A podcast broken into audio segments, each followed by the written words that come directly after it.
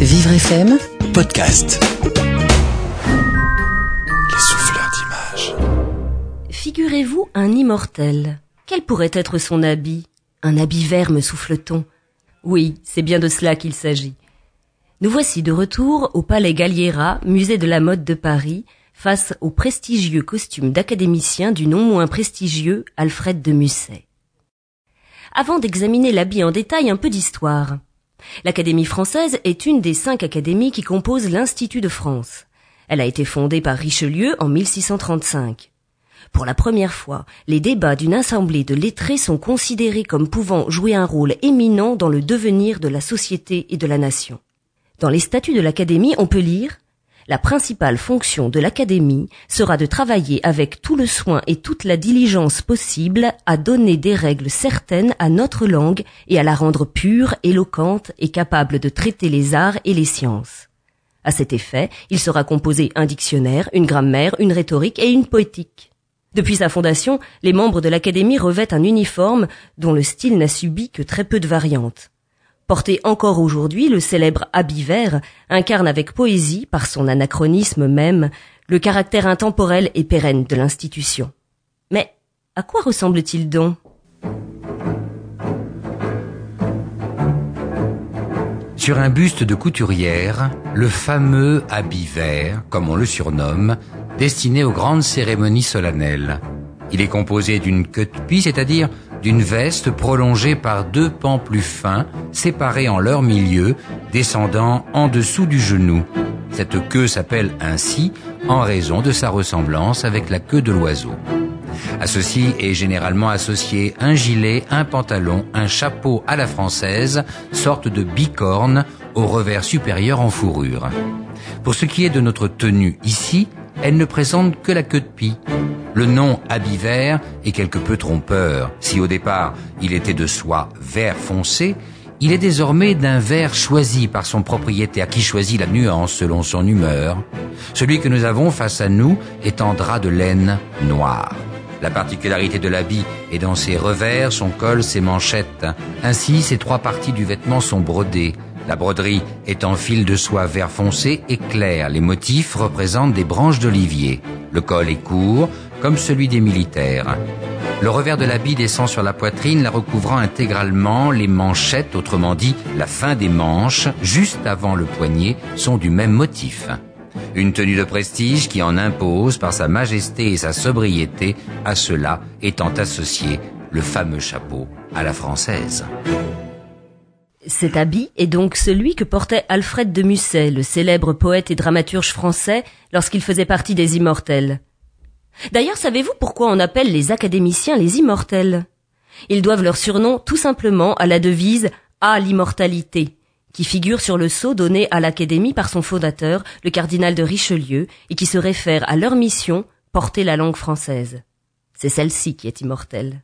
De nos jours, la confection de cet habit est réalisée par des couturiers prestigieux tels que Lanvin, Pierre Balmain, Pierre Cardin, Delacroix. L'autre symbole, caractérisant les académiciens, est l'épée. Emblème de la personnalité de l'académicien, elle lui est généralement offerte par ses amis et ses admirateurs. Traditionnellement, sa poignée porte les symboles qui représentent sa vie et son œuvre. Vivre FM, podcast.